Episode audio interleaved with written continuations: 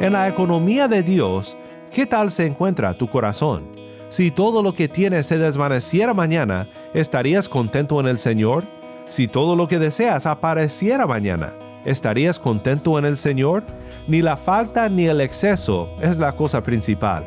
Lo principal es que el efecto de la piedad en nuestra vida nos lleve a contentarnos en nuestro Redentor. La piedad y el contentamiento van mano a mano. No tienes uno sin el otro.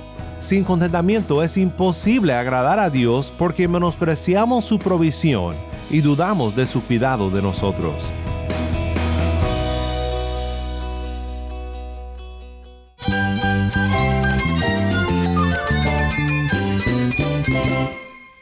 Cristo es todo para mí. Mi Salvador, mi amigo, mi guía. Cristo es mi verdad. Es nuestra guía, nuestro faro. Cristo es el Señor y Salvador. Nuestro protector, nuestro amparo, nuestra fortaleza. Es Jesús, el único que te lleva a Dios, el único camino, la verdad y la vida. No hay más ningún camino, es Jesús.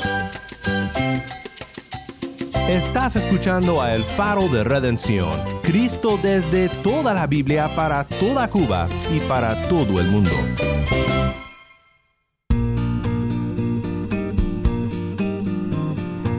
Hola, mi nombre es Daniel Warren, gracias por acompañarme aquí en El Faro.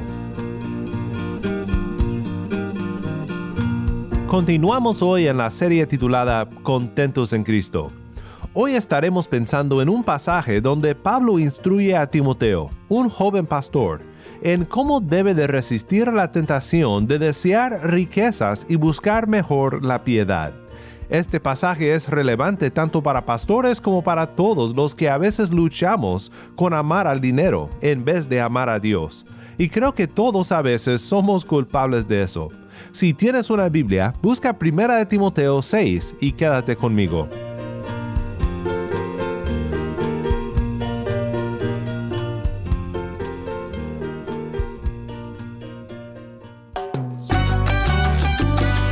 El faro de redención comienza ahora con Rosendo Díaz. Esto es ¿Dónde irá mi corazón?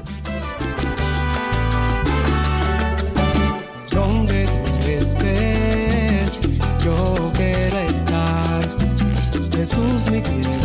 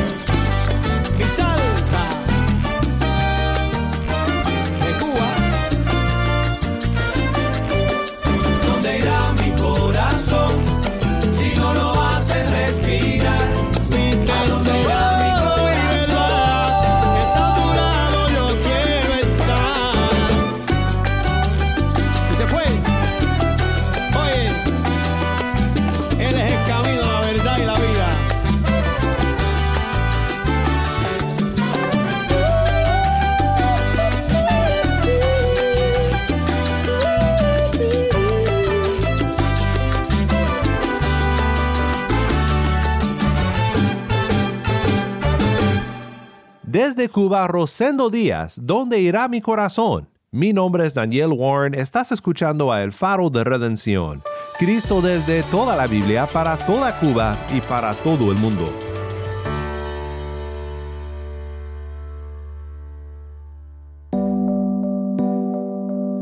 El Evangelio y la avaricia son mutuamente excluyentes. Esto acuerda con la máxima de Cristo de no puede servir a Dios y las riquezas. Lucas 16, 13.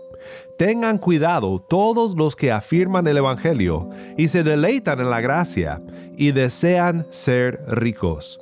Las más grandes riquezas del universo se encuentran en Cristo y en el Evangelio que nos proclama su gracia.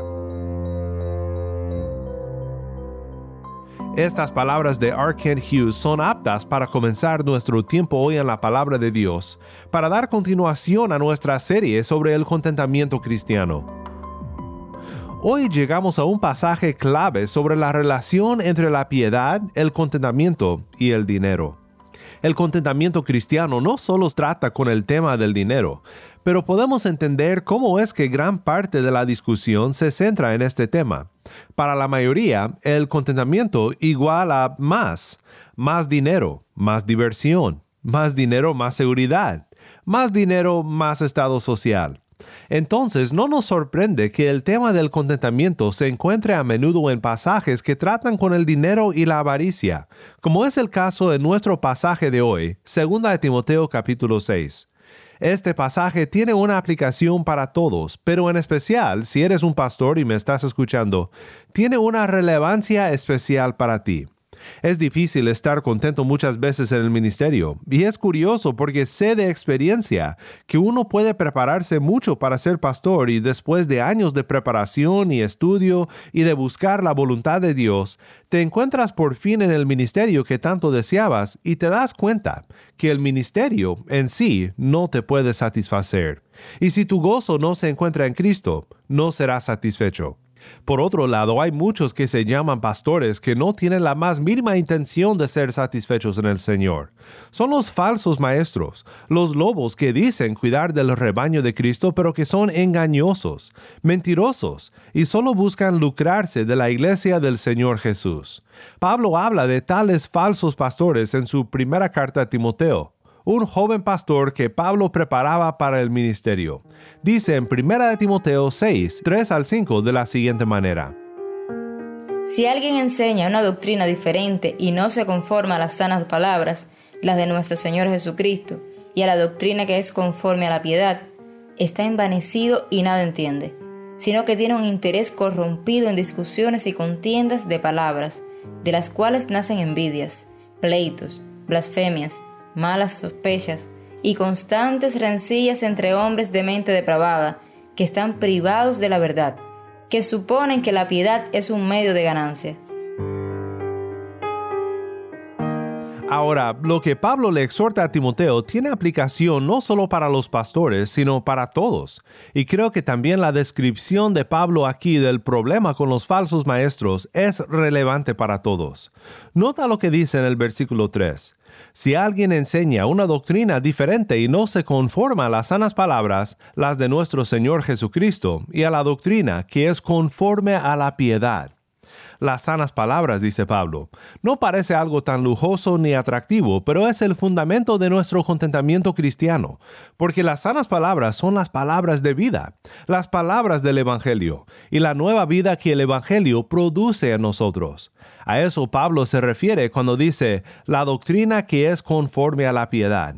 Regresando a los comentarios de Arken Hughes, Hughes comenta, la doctrina que contraviene la enseñanza de Cristo descubrirá su feo ser en comportamiento impío. Es axiomático. Donde hay piedad, allí hay evangelio. Donde hay evangelio, allí hay piedad. Los dos son atados el uno al otro. Pues como veremos en unos momentos, la piedad y el contentamiento van mano a mano. No tienes uno sin el otro.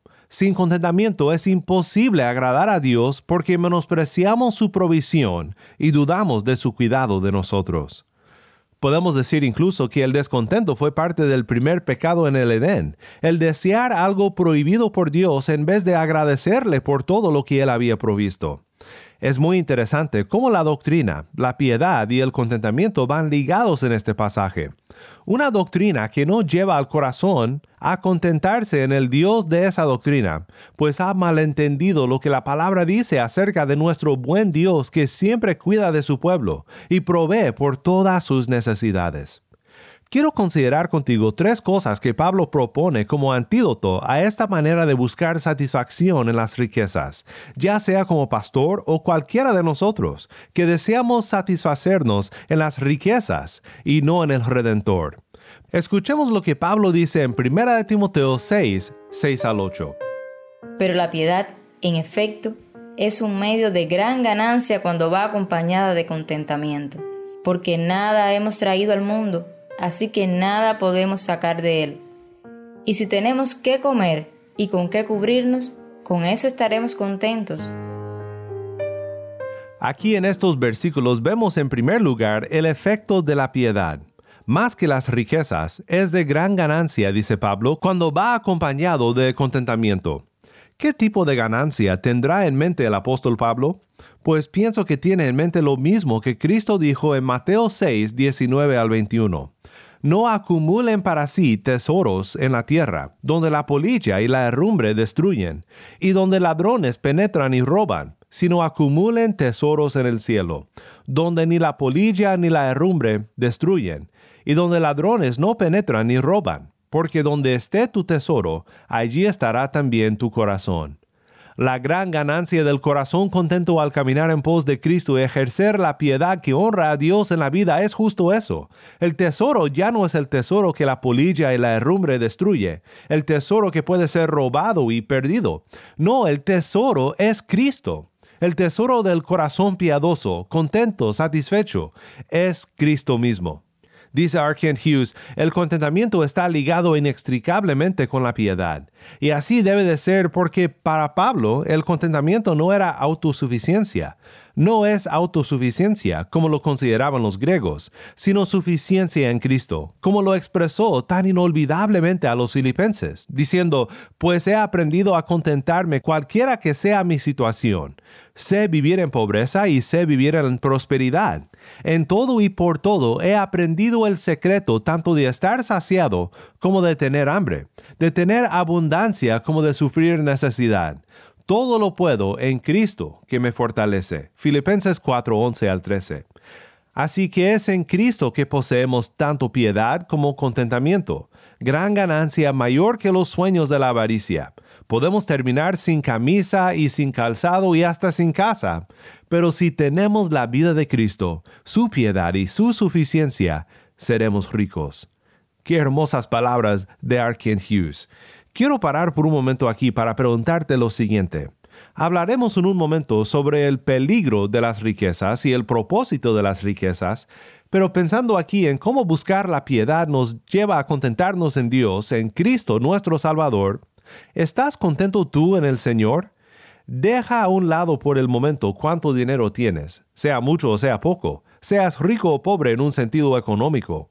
Pensemos en las riquezas de tu vida espiritual, en el estado económico de tu corazón, en la economía de Dios.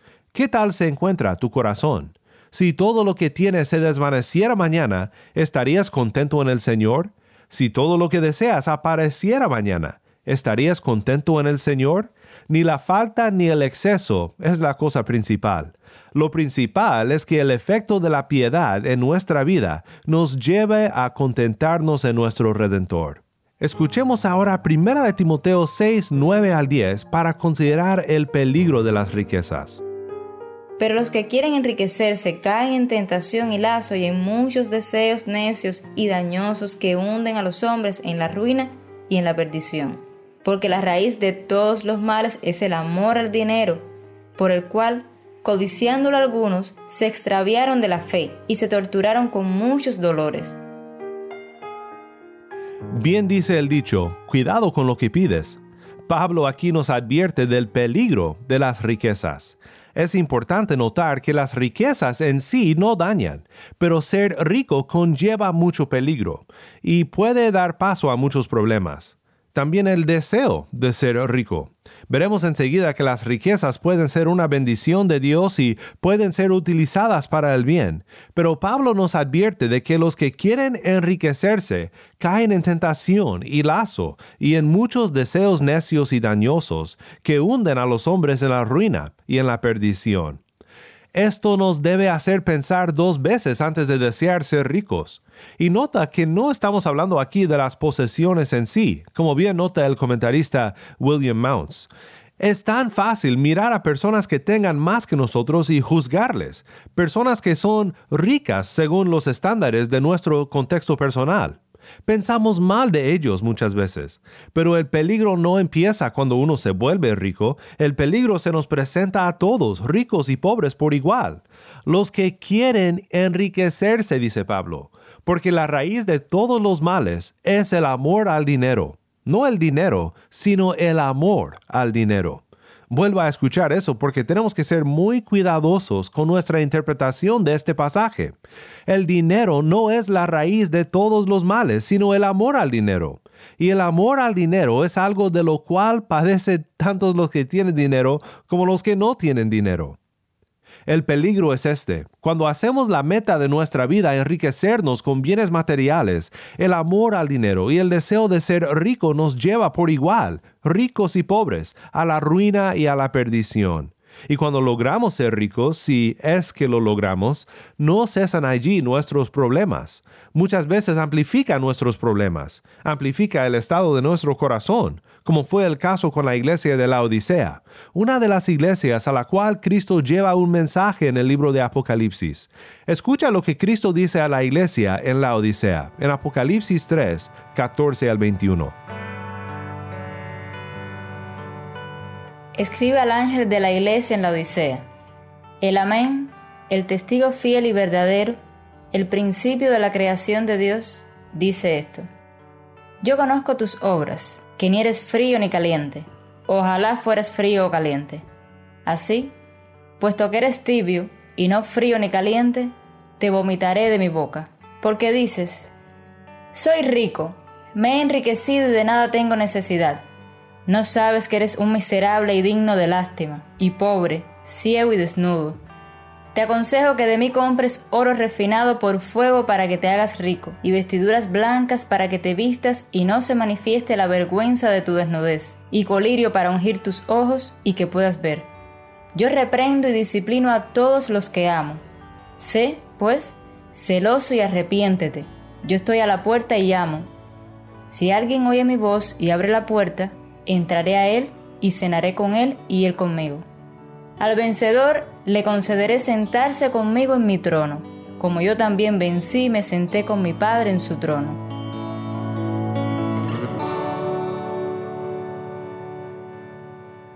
No sé tú, pero yo deseo sentarme con el Padre en su trono, mucho más que obtener un trono aquí en la tierra, un trono de fama y prestigio y buen estado económico.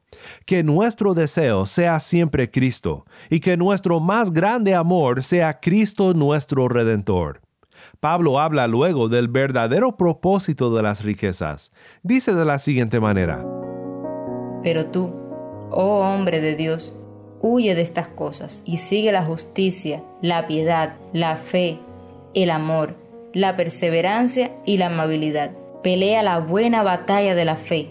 Echa mano de la vida eterna a la cual fuiste llamado y de la que hiciste buena profesión en presencia de muchos testigos, te mando delante de Dios, que da vida a todas las cosas, y de Cristo Jesús, que dio testimonio de la buena profesión delante de Poncio Pilato, que guardes el mandamiento sin mancha ni reproche hasta la manifestación de nuestro Señor Jesucristo, la cual manifestará a su debido tiempo el bienaventurado y único soberano, el Rey de reyes y Señor de señores, el único que tiene inmortalidad y habita en luz inaccesible, a quien ningún hombre ha visto ni puede ver. A Él sea la honra y el dominio eterno. Amén. A los ricos en este mundo, Enséñales que no sean altaneros ni pongan su esperanza en la incertidumbre de las riquezas, sino en Dios, el cual nos da abundantemente todas las cosas para que las disfrutemos. Enséñales que hagan bien, que sean ricos en buenas obras, generosos y prontos a compartir, acumulando para sí el tesoro de un buen fundamento para el futuro, para que puedan echar mano de lo que en verdad es vida. Esto fue 1 de Timoteo 6, 11 al 19 quiero considerar sobre todo los versículos 17 al 19 y lo que dice acerca del propósito de las riquezas. Las riquezas no deben de hacernos altaneros ni tampoco pueden fundamentar nuestra esperanza. Imagínate poner tu esperanza en lo que la polilla puede destruir o lo que la herrumbre puede destruir. Quizás en nuestro contexto moderno muchas veces nos olvidamos de eso con nuestras monedas y nuestros billetes y nuestras cuentas de banco. Pero todo eso es pasajero. No puede ser el fundamento de nuestra esperanza. Y en realidad son bienes que deben de ser utilizados, no acaparados. Timoteo debe de enseñar a los ricos a que hagan bien, que sean ricos en buenas obras, generosos y prontos a compartir, acumulando para sí el tesoro de un buen fundamento para el futuro, para que puedan echar mano de lo que en verdad es vida. Pues en todo esto tenemos un gran ejemplo, el más grande ejemplo, en Cristo nuestro Redentor. Él dejó las glorias del cielo y fue rico en buenas obras para ganar para ti la salvación eterna y eternas riquezas y gloria en la presencia de Dios para siempre en su reino. Nuestro uso de los bienes materiales debe de reflejar el amor de un Dios que se hizo pobre para salvarnos. Amar a Dios y no amar al dinero esta es la gran ganancia de la piedad.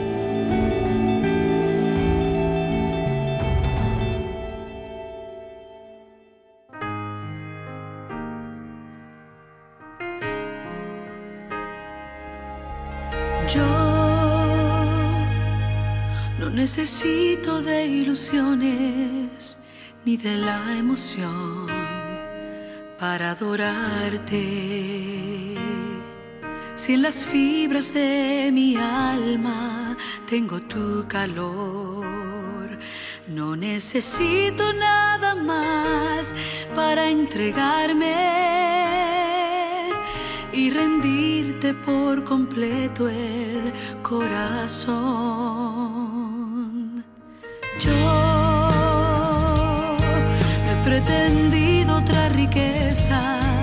Más allá de ti de tu reino. Si en tu boca está mi fuerza y todo mi valor, ha consistido mi tesoro en encontrarte y saciarme con el fruto de tu amor.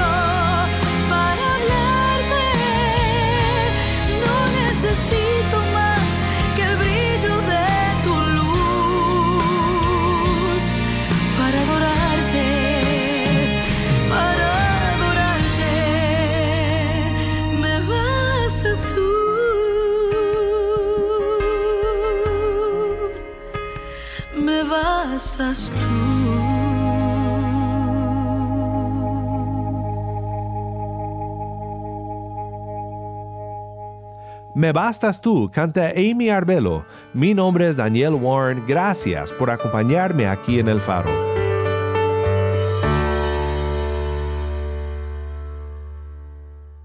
Oremos juntos para terminar. Padre Celestial, gracias por nuestro Redentor Cristo Jesús, que descendió del cielo para salvar a pobres pecadores por su gran sacrificio en nuestro lugar, en aquella cruz. Padre, sabemos que en tu gran bondad tú nos cuidas y que has dado a algunos mucho y a algunos poco. Padre, perdónanos por desviarnos de la piedad en busca de las riquezas, en vez de simplemente recibir el bien que nos otorgas para ser útiles en tu reino, ricos en misericordia, generosos, pensando en los demás. Ayúdanos, Padre, a desear sobre todo la piedad y a reflejar en todo lo que hacemos la generosidad de nuestro Salvador. En el bendito nombre de Cristo Jesús oramos. Amén.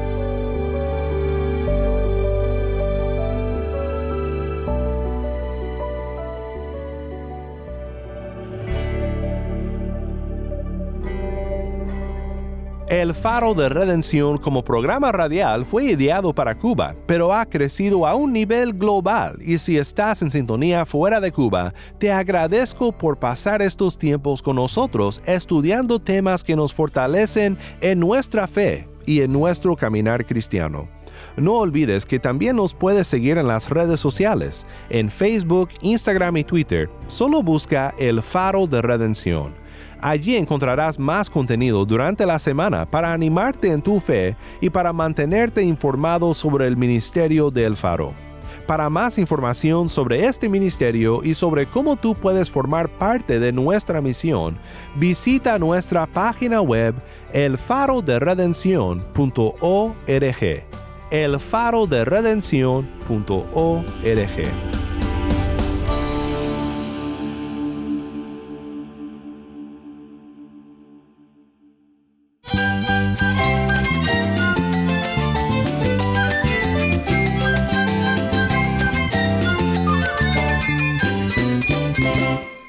nombre es Daniel Warren. Te invito a que me acompañes mañana en esta serie Contentos en Cristo. La luz de Cristo desde toda la Biblia para toda Cuba y para todo el mundo, aquí en el Faro de Redención.